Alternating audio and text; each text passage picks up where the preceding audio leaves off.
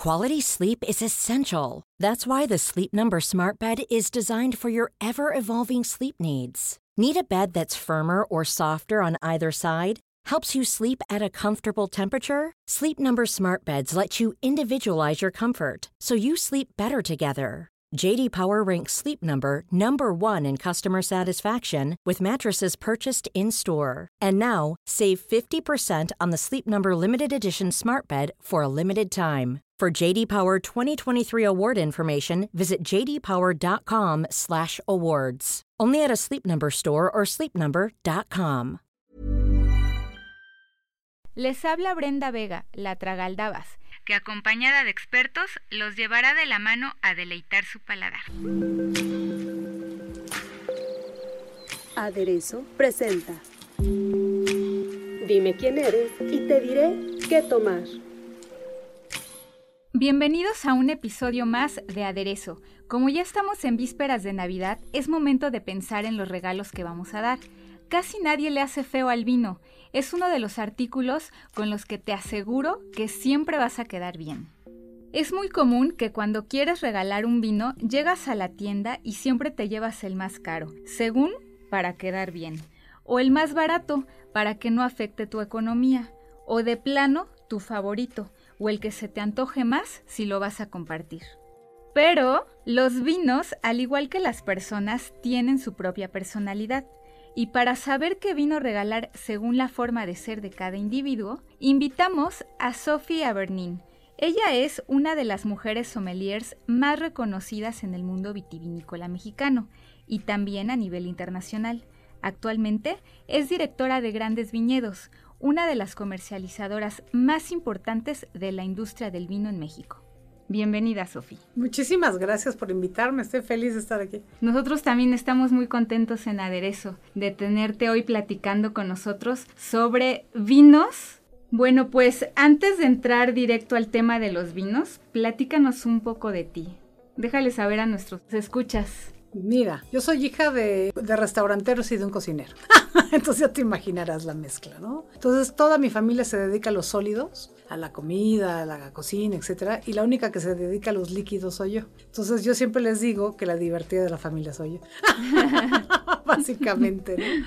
Llevo en el mundo del vino como 25 años. Durante muchos años mi empresa se llamó Grandes Viñedos de Francia y este año con la pandemia decidimos sacudirnos un poco estas vibras un poco más viejas de encima y nos renovamos como Grandes Viñedos a secas, porque además distribuyo e importo vinos de todos lados. Entonces dije, ay, pues lo de Francia ya está un poco de modé, como dirían en francés, ¿no? Entonces mi padre tenía en el Champs-Élysées este gran restaurante en el Paseo de la Reforma y yo poco a poco me fui, fui agarrando mi caminito y bueno, estuve escribiendo y así. ¿Tú naciste aquí o en Francia? Nací en, mis padres, los dos franceses nacidos en Francia, se conocieron aquí y ya nací yo. ¡Wow! ¿Qué tal? No, las casualidades son tremendas. Si la vida es una cosa ineludible. ¿Y cómo fue que te involucraste en el mundo del vino? Mira, yo estudié hotelería, sí me fui por la carrera que mis padres decidieron que era la más apta para ellos. ¿No? Lo bueno que te gustó. Sí, pero busqué trabajo en la hotelería y no encontré. Entonces me puse a vender, me metí en una empresa y me puse a vender bolsas de basura y papel de aluminio, échate esa. Okay. Y pasta de dientes. Mientras que generes y trabajes, que es una maravilla. Pero pues no estaba yo muy motivada. El representante de la viuda de Clicot para toda América Latina y Estados Unidos, cuando se enteró, dijo, no, esto, esto es un desperdicio. Y me ofreció trabajo cuando mi padre se dio cuenta que este personaje me había ofrecido trabajo, dijo, oye, pues ya llevo 30 años importando vino, ¿por qué no mejor trabajas para la familia? Y como buena francesa, dije, a ver, pero pues ¿qué me propones? Él me está proponiendo esto y esto y esto y, empe y empezamos a negociar. Y ya la oferta de mi padre fue muy buena, desgraciadamente nunca acepté la otra, de eso sí me voy a arrepentir toda mi vida, porque es más padre aprender a trabajar fuera del nido familiar que dentro del nido familiar. Pero pues bueno, poco a poco me fui haciendo un cachito y así empecé, Grandes Viñedos. ¿Hace cuánto tiempo formaste Grandes Viñedos? En el 94. Sí, fue mi primera importación y fue una genuina pesadilla. Pero bueno, pues mira, aprendí por las malas y fue, estuvo increíble. ¿Y qué es lo que podemos encontrar en grandes viñedos? Mira, tenemos de todo, desde vinos mexicanos muy cercanos a mi corazón, vinos que algunos enólogos nos han hecho, bueno, que me han hecho especialmente a mí, o que yo les he metido mano ahí con ellos, ¿no? Que me dan chance de vez en cuando de meterle de mi cosecha que me encanta. Soy una metiche del vino, viendo, a ver, este, haciendo mezclas y todo. Vinos de Francia, porque bueno, mi familia es francesa, entonces pues sí, sí nos gusta. Vinos, mucho vino español, mucho vino argentino, mucho vino americano. La verdad, la verdad, la verdad, lo que hay son vinos que me gustan, vinos que me evocan a mí alguna emoción. Los vinos que no me dicen nada, pues así como para agarrar la peda nomás, que no me prendan algo o en el cerebro o en el corazón, no me interesa. ¿La hotelería la estudiaste en Suiza? Sí. ¿Y estudiaste sobre vinos en el claustro de Sor Juana? Exacto. Vino a México en esa ocasión el que fue mejor sommelier del mundo y de España, un español simpatiquísimo. Mi familia me mandó a tomar un curso con él, por ejemplo, en esta pobre niña. ¿Su nombre? Juan Muñoz. Me mandaron a tomar ese curso porque asumieron que era un cursillo de vinos. Dicen, esta pobre escuincla no tiene idea de vino y acabé siendo primera generación de sommelier en México y no sabíamos que era un curso para ser sommelier. A mí cuando me pusieron el tastedán y la capa y todo, yo no lo podía creer. Dije, ¿y ahora? No, y ahora estoy en una secta, qué maravilla. Y dicho y hecho, es una secta. lo sé. Entonces, los grandes sommeliers que hay en México eran mis compañeritos de banca. Y el maestro y yo nos hicimos muy amigos. Y me acuerdo, nos, al final de las clases nos íbamos a comer y después nos íbamos de reventón. Claro. Entonces, en las mañanas le veías la cara al cuate. Hacer su tarea, a probar de vinos. claro. Y destilados mexicanos. ¿Y quiénes eran tus compañeros? Estaba Pedro Poncelis, este, Víctor Absalón, pues ahora sí que todos los señores, ¿no? La, chavita, la, mascota del grupo era yo.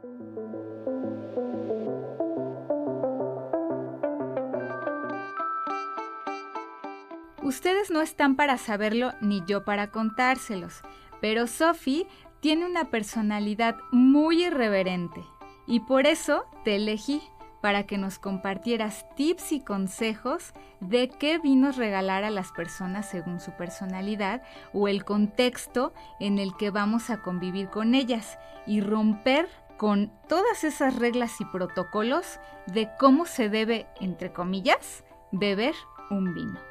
¿Qué vinos recomiendas regalar? Mira, es que aquí tienes que juntar como dos intenciones. Para empezar, ¿qué tan bien te cae la persona? Porque tu intención también se tiene que unir a la personalidad del otro. Y a la edad. A mí muchas veces cuando me dicen es que quiero hacer un regalo, le digo, bueno, ¿qué edad tiene la persona? No, pues tal, es mayor, menor, joven, es arriesgado, no es arriesgado, es alegre, no es alegre. Una persona alegre se va a dejar sorprender quizás un poquito más por un vino alegre también. Entonces hay ciertos vinos que te evocan justamente esa alegría, los vinos sin barrica, que tiran un poco más hacia la fruta. No son dulces, ¿eh? Estamos hablando de puros vinos secos. Por ejemplo, tiene ciertos riojas jóvenes, robles sin barrica, que son súper alegres y que quedan con un chorro de platos. Si tú piensas en el vino como si fuera gente, esos vinos eh, son muy campechanos, se llevan con un chorro de platillos diferentes, como lo hace la gente alegre, que todo el mundo quiere estar con ellos. Entonces tienes eso. Y vas a tener luego vinos un poquito más serios, ¿no? Un poquito más tirándole a que pelucean algunas cosas que se lleva bien con este plato, pero con este no, ¿no? Que son un poquito más complicados, ¿no? Que hay señores que son así y muchas señoras también somos así, ¿no? Somos. aquí tienes que encontrar como la química entre el vino y la persona y eso es lo que es muy bonito. Ahorita no sabemos con esta nueva normalidad si vaya a haber como intercambios de regalos en, las oficinas, ¿no? Casi todo el mundo estamos haciendo home office. Pero en el caso de que haya, ¿Qué vino recomiendas regalarle, por ejemplo, a un godín? Ay, algo que en verdad sienta que está fuera de su casa. Un vino lleno de sol. Necesitas darle vitamina D para que tenga así como sol en el cuerpo, ¿no? Que realmente se sienta fuera de su casa a pesar de estar encerrado. Hay una bodega que se llama Bodega del Viento. Acaba de embotellar hace un par de meses su vino rosado. Se llama Rosa de Uva. Y el escuincle, porque así es un vino, escuincle, pues acaba de salir de casa de sus papás, ¿no? El señor enólogo dijo, le vayas a trabajar, ¿no? Y el escuincle está feliz de estar fuera y lo hueles y huele un vino, es pura alegría, aromas de frutas, de hasta gomitas, pues. Y lo hueles y dices, este va a ser un vino dulce. Y lo pruebas y es un vino seco. Es un vino súper divertido. En verdad, te sirves eso y sientes que estás rodeado de gente, abrazando a la gente y besando a la gente. Y eso es lo que es muy bonito. Y hay vinos que te dan esa sensación, que te dan como esa fraternidad. Y hay vinos que, pues, al contrario, te ponen muy reflexivo. Pero eso es lo que yo le regalaría a un godín. Algo que lo saque. Bueno, además de este, del regalo, porque sé que a ti te gustan los maridajes fuera de lo común. ¿Con qué lo podríamos maridar? Ay, ese vino con mil cosas. No sabes qué chulada. A ver, con cosas gordas. ¿Ves que venden tamales de chicharrón prensado? como así de lo, mejor de dos mundos, ¿no? Que es la masa con el puerco. Ese tipo de vinos con masa, masa de te salivaste, te estoy sí, viendo. Sí, sí, ustedes no me están viendo, pero ya me lo estoy imaginando. Yo ya lo estoy viendo y sí está salivando. El cerdo por lo general, con los vinos rosados y los vinos blancos queda muy bien. Pero este es tan juguetón que se pone a jugar justamente con esta grasitud, ¿no? Y es, es increíble. Queda de estas cosas navideñas, porque pues tenemos que hablar eventualmente de lo que vamos a comer en la Navidad, que yo creo que este año sí cómanse el mundo, literal, cómanse, lo que les pongan enfrente, cómense. Todo está permitido en el Maratón Guadalupe Reyes. Ay, claro, porque este año el bikini le ronca, ¿eh? No lo pongamos. Entonces, mira, con la pierna de cerdo, con todas estas cosas, Ay, con el recalentado. Imagínate una torta de bacalao, una copita de rosado. ¿A poco eso no te saca así ya me de vi. tu casa? No, pues es que así. Ay, no, Netflix, la botella de vino, la torta y la tele, así de, órale, a darle. Bueno, eso le regalaríamos a un godín. ¿Y si es tu suegra? Ay, Dios. Yo tuve una. Nunca le di nada. Yo creo que le di pena.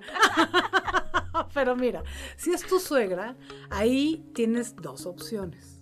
La primera que es emborracharla, no, no es cierto. Bueno, la puedes emborrachar, pero las suegras por lo general no, les gusta perder el control de sí mismas para seguir manteniendo un ojo sobre la situación, ¿no? Y para tener toda la información necesaria, porque así son, así están cableadas, ¿no? Para no perderse ni un solo detalle de lo que esté pasando alrededor. Entonces, regálales un vino que ellas sientan que es único para ellas, que no vayan a ver en ningún anaquel de supermercado, o sea, que en verdad que tenga algo que platicarles, ¿no? Una botella, es más, ni siquiera una botella recta, que son botellas más masculinas, ¿no? Que estas las chilenas, algunos los españoles. Estas botellas un poco más redondeadas, de Pinot Noir, y explícales, este no es un vino fuerte, suegra, ¿no? Este es un vino mucho más elegante y literal, ¿eh? Dales por su lado. Aplicas, mira, esto es un Pinot Noir francés, porque este, las brumas de la mañana en los montes de Borgoña, y explícales cualquier cosa. Si quieren, se la creen. Claro, háblenme, yo les paso el choro que les tienen que echar a la suegra. Y funciona. O si la suegra es más dura de roer, porque las hay, si es más canija que nada, un oporto funciona muy bien porque ellas creen que no emborracha. Entonces se van echando la copita cuando nadie las ve y así se lo van chiquiteando y esa las hace más amables. Ya cuando menos esperan, ya no, no, no, no, ya son adictas. Y eso les va a ir ablandando el carácter y van a hacer que tú les vas a caer mejor.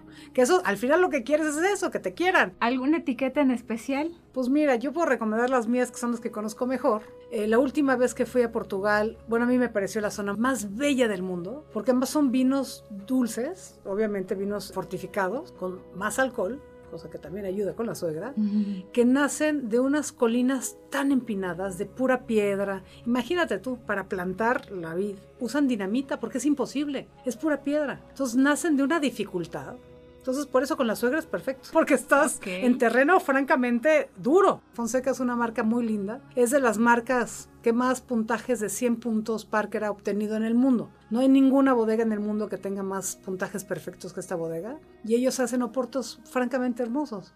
Entonces yo me iría por ahí, porque son más elegantes, sí tienen esta dulzura, pero también tienen esta parte de taninos que te hace pensar que, bueno, sabes que estás tomando un buen vino, un vino muy serio, pero si te lo vas chiquiteando, híjoles, ya hasta se te olvida que el gañán ese te cae mal. ¿Y qué precio tiene? Pues mira, los soportos andan siempre por ahí de 500 pesos, más o menos, ¿no? que es un, y te puedes ir hasta los 2000, pues, pero entre 500 y 700 ya tienes muy buen producto. Que también está padre romper el cochinito para la suegra, ¿no? Claro, de vez en cuando, ¿por qué no? Claro, pues se lo merece, te aguanta todo el año. Si tienes al hijo o a la hija. claro, se lo vas a encargar además. No, si tienes hijos con su hija o su hijo, no, se lo vas a enjaretar. Entonces sé por lo menos amable con la suegra. bueno, y entrando en cosas más románticas, ¿al novio o a la novia? Ay, mira, Uf. Bueno, primero el novio, porque uno es para hombre y otro es para mujer. Claro, claro. Mira, al novio, es bien difícil regalarlo a una persona que quieres, es muy complicado, porque además hay diferentes momentos, hay diferentes intenciones. Este, hay momentos donde le quieres regalar algo para que se lo tome contigo. No, esa es la idea. Entonces comparte un vino que te guste a ti, pero que sientas que algo le va a aprender más a él, que eso es importante. Porque recuerden, chicas, siempre hay que darle, hay que hacerlos pensar que saben más que nosotros. Denles chances. Históricamente están cableados para ser más fuertes que nosotros. Háganles pensar que sí lo son, pues, ¿no? Entonces regálales una cosa y digan, claro, esto es un tempranillo español, no sé qué. Estas cosas con taninos, los tempranillos de España por lo general les gustan mucho porque pues son vinos como más potentes. Pero chicas, búsquense un crianza que tenga un poquito más de años encima porque va a ser más elegante. Pero va a tener esta parte tánica, este alcohol que le gusta más a los hombres. Algunos hay hombres que les gusta más la fineza, hay un poquito de todo. Pero sí, la cosa más así ponedora española, un Ribera del Duero funciona muy bien. Y así ellos te, van a sacar la claro, porque ¿no? Y te van a empezar a echar choro y tú pon cara de, ay, en serio, ay, no ah. sabía. Y háganse las tontas, funciona muy bien. a mí me ha funcionado toda mi vida y estoy felizmente soltera. Bueno. Además. bueno, este vino, además de maridarlo con él, ¿con qué más lo podemos maridar? Mira, entre más taninos va a tener un vino, más difícil va a ser de maridar. Entre más personalidad tiene un vino, más corto el espectro de maridajes va a ser. Entonces aquí necesitas cosas potentes, ¿no? Necesitas, por ejemplo, una carne a la parrilla, funciona muy bien, algo de carbón. Por lo general son vinos muy conviviales, que bueno, evidentemente ahorita no podemos usar este vino para juntarnos con la banda. Pero, y yo incluso lo pondría con el bacalao de fin de año, fíjate. Porque este tema de las aceitunas, el tomate, pero el bacalao, que sí tiene mucho el sabor. Es ¿no? fuerte. Sí tiene mucha personalidad. También. Pruébenlo con un vino tinto que tenga así este, personalidad. Se van a sorprender, porque todo el mundo le busca que el blanco porque es pescado. Ay, no, ya. Por amor de Dios. Esa creencia, déjenla en el 2020 y que se muera con el 2020. ¿Y si es una novia? Y si es una novia, vamos a buscar algo bonito, hermoso y chulo. Muchas personas creen que el vino dulce es para las damitas, ¿no? Y las chavitas y la fregada. Pues no, ¿eh? El mayor consumo de tequila de este país es de mujeres. Entonces, chicos, acuérdense, el toro por los cuernos lo tenemos nosotros y el salté por el mango también. Somos de paladar fuerte. Claro, les hacemos creer muchas cosas, entre ellas que nos gusta el vino dulce. A mí me encanta, pero no nada más ese, me gustan todos. Para las mujeres, yo creo que sí, ahí sí nos iríamos sobre la elegancia. Vinos mucho más versátiles, porque las mujeres creo que tenemos eso. Podemos adaptarnos un montón de, situaciones, somos más prácticas que los hombres. El multitasking y todas estas cosas que hacemos mil cosas a la vez. Las mujeres necesitamos vinos que se puedan adaptar a diferentes situaciones. Entonces ahí váyanse a vinos no tan potentes con muy buena acidez. No es una acidez de Melox, eh, ojo, con una acidez fresca que cuando lo tomas, en ese momento empiezas a salivar poquito y ya quieres el segundo trago. Esos son los vinos que tienen una acidez fresca que no te das cuenta. Esa acidez lo que hace es que te va a resaltar mejor el sabor de los platillos. Puede ser tanto en blanco como en tinto, ¿no? Entonces, busquen ya sea un vino blanco o un vino tinto con esa acidez fresquita, rica, juguetona que funciona con desde carne, desde pescado, desde cerdo, desde verduras, ¿no? Por ejemplo, la berenjena le tira más a vino tinto que a vino blanco, es más como carnosa, ¿no? Los hongos igual. Chicos, si quieren quedar muy bien con sus viejas, denles una de blanco y una de tinto. Las los aguantan todo el año. sí, denles dos, así de mi vida no supe quedarte. ¿Algún tipo de uva a mí me encanta la Sauvignon Blanc justamente por esa frescura, esa acidez que tiene. La Sauvignon Blanc a la hora de maridarla tiene una dificultad. Poca gente nota. Que resalta todo lo verdoso. Si tú agarras un ceviche que tenga cilantro y te lo bebes con un Sauvignon, el ceviche lo único que te vas a ver es a cilantro. El pescado pasa a segundo plano. Si al ceviche no le pones cilantro, con el vino es orgásmico. Y la Chardonnay es una uva que le queda mejor a platillos con más grasa. Un taco de carnitas, con cilantro, cebolla, salsa verde, eh, así bien armadito, con una copa de Chardonnay es impresionante. O sea, como para ir por la vida con una botella de Chardonnay en la bolsa, pues. Joven, uno con todo. También, ¿qué otra uva? Riesling, da unas cosas muy bonitas, pero ya estamos hablando de vinos un poco más caros. Eh, hay una uva juguetona muy padre en España, en la zona de Valdeorras, que se llama Godello. Que literal te mete alegría al cuerpo. Tú empiezas a tomar la uva, la- eh, vinos hechos con la godello que por lo general no tienen barrica y es como si te metieras una droga. Te entra una alegría así de que dices, no, bueno, los quiero besar y abrazar a todos. ¿Y ese dónde lo encontramos? Hay, hay varios en México, yo tengo uno,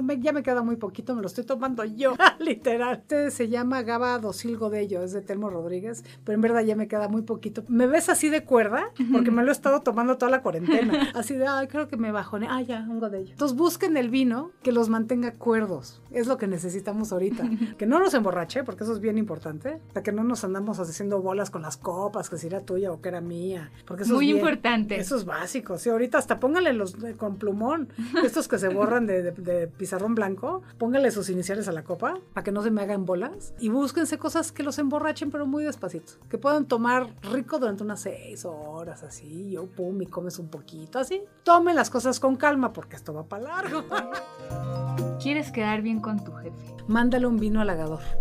Algo que él realmente vea que te rompiste la cabeza. Las botellas en formato grande, los Magnum, litro y medio, hay de dos sopas. O va a decir wow, o va a decir le pago demasiado. Busquen Argentina, puede ser una buena compra para los jefes, porque tiene como esta cosa magistral, ¿no? Esta cosa así como de rango, ¿no? Vinos con más taninos, más pesados. Tú decir, mira, me tienen muy alta estima. El viejo mundo, Italia también. Pero Italia es más complicada porque es un poquito más difícil de entender. Bueno, a mí me cuesta más trabajo por lo pronto. Pero un gran vino italiano, es que ya estás hablando de mucho más Pero Argentina puede ser y un formato grande. Yo me iría por un Magnum, ¿no? Una botellota. ¿Qué precio tiene? Pues mira, hay Magnums desde... Ay, espérame, yo tengo uno en 500 pesos. Un español bien padre, de Jumilla. Y hay otros que pues, ya puedes hablar de 2 mil pesos, 3 mil pesos, hay de todo. Y si quieres quedar muy, muy bien, regálale champaña. Que eso en estas temporadas se agradece un montón que te regalen una botella de champaña. Regalen algo siempre con lo que estén cómodos económicamente, porque tampoco se trata de sufrir.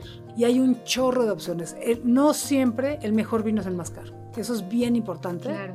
Hay muchos vinos de precios muy justo que los ves y dices, "Meh", ¿no? Mira, te voy a contar una anécdota que me pasó cuando escribía en un periódico. Hace, llevaba yo muchas críticas al hilo muy buenas y pensé estúpidamente que si yo metía una crítica mala, eso me iba a dar más renombre como periodista de vinos, ¿no? Entonces fui a una tienda y vi así una pirámide de un vino y creo que el vino estaba en 80 pesos, una cosa, o sea, era literal un remate, ¿no? Un vino blanco español. Y dije, no, hombre, esto es una basura. O sea, si lo que quieren es matarlo, es que es una caca de vino, ¿no? Entonces estaba yo feliz, ¿no? Ya encontré mi basura de vino. Entonces voy a mi casa, lo enfrío, pero en verdad estaba yo feliz de la vida de probar una mierda de vino. Llego, lo abro. No sabes la joya. En aquel entonces no había sorpresa. fotografía digital. Tenías que mandar la botella al periódico para que ahí tomaran la, la foto, la imprimieran y todo para que saliera en el periódico. Al día siguiente, toda la redacción ya sabía qué onda con el vino y ya en la tienda donde lo compré ya no había. Ya se lo habían acabado todo.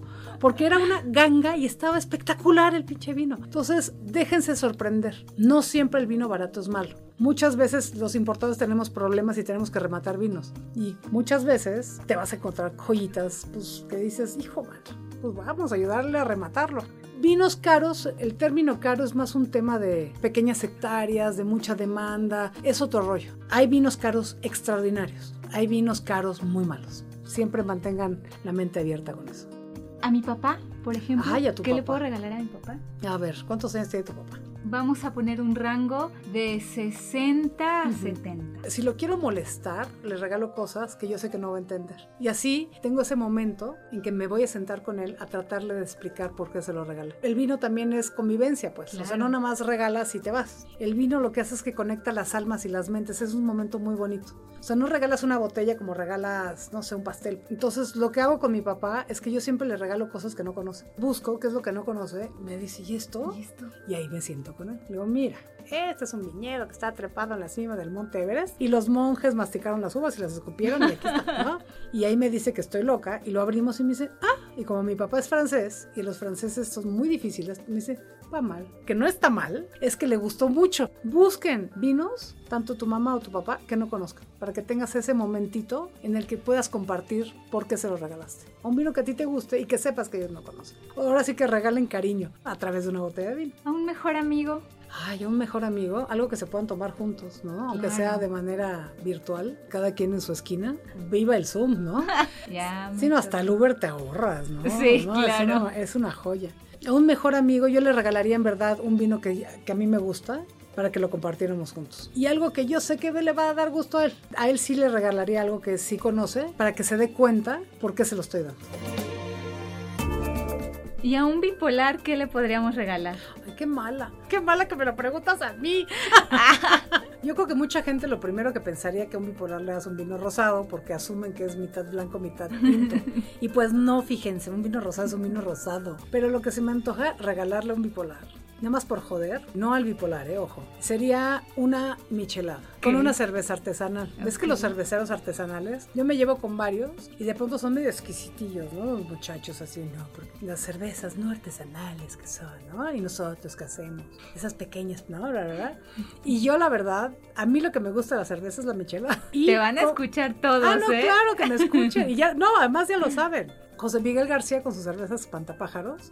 Hace siglos voy a comer ahí a la Barraca Valenciana y me atiende el mesero y me dice qué quiere tomar. Le dije, ay, de todas tus cervezas, ¿cuál es la que más se funciona como michelada? Y me volteó a ver con un desdén, así de, ninguna, son cervezas artesanales. Le dije, ay, ¿y tienes limón artesanal? Digo, para que no se ofenda la cerveza. Ya lo estoy viendo. Eh, Tengo aquí su rostro Claro. respondiéndote. Pero fíjate, algunas pale ale que no son muy amargas, justamente cuando las mezclas con limón y todo, es rarísimo, pero sí funciona. Me van a odiar. ¡Odienme! ¡Me da igual!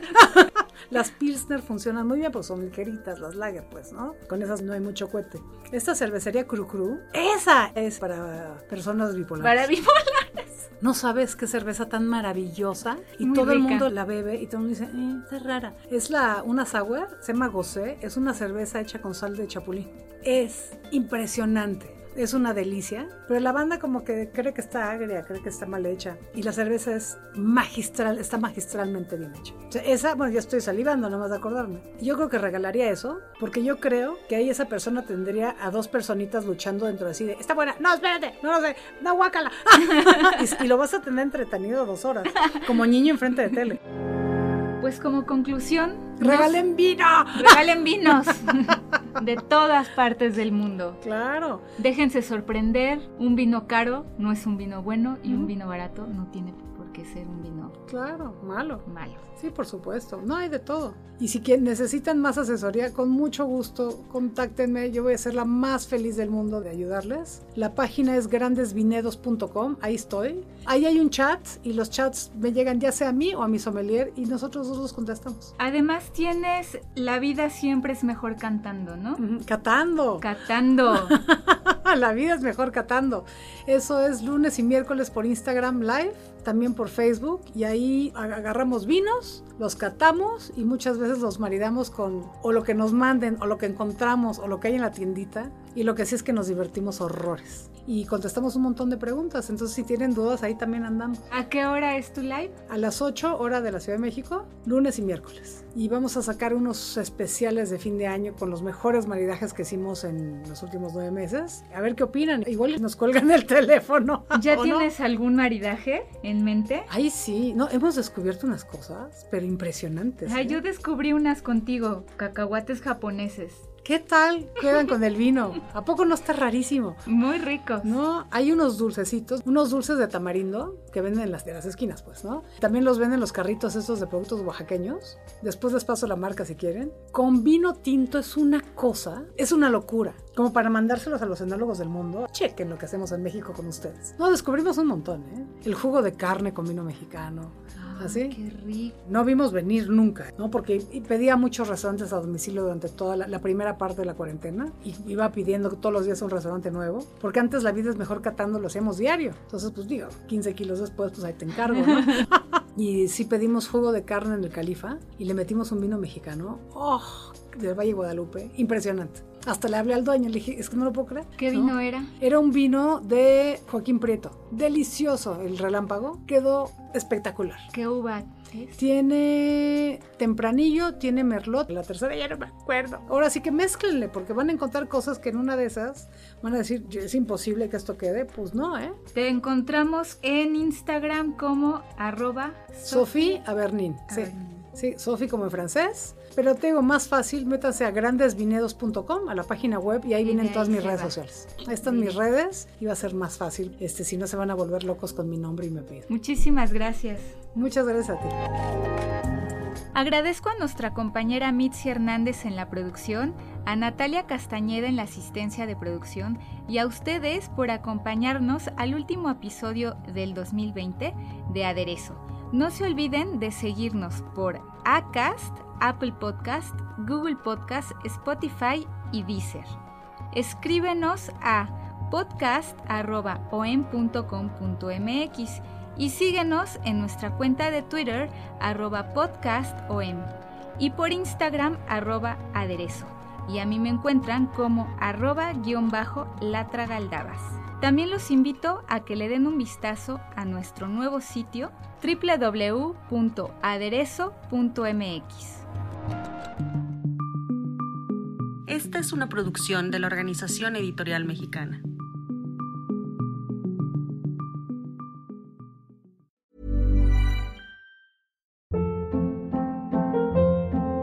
Hold up. What was that? Boring. No flavor. That was as bad as those leftovers you ate all week. Kiki Palmer here, and it's time to say hello to something fresh and guilt-free. Hello Fresh. Jazz up dinner with pecan-crusted chicken or garlic butter shrimp scampi. Now that's music to my mouth. Hello Fresh. Let's get this dinner party started. Discover all the delicious possibilities at hellofresh.com.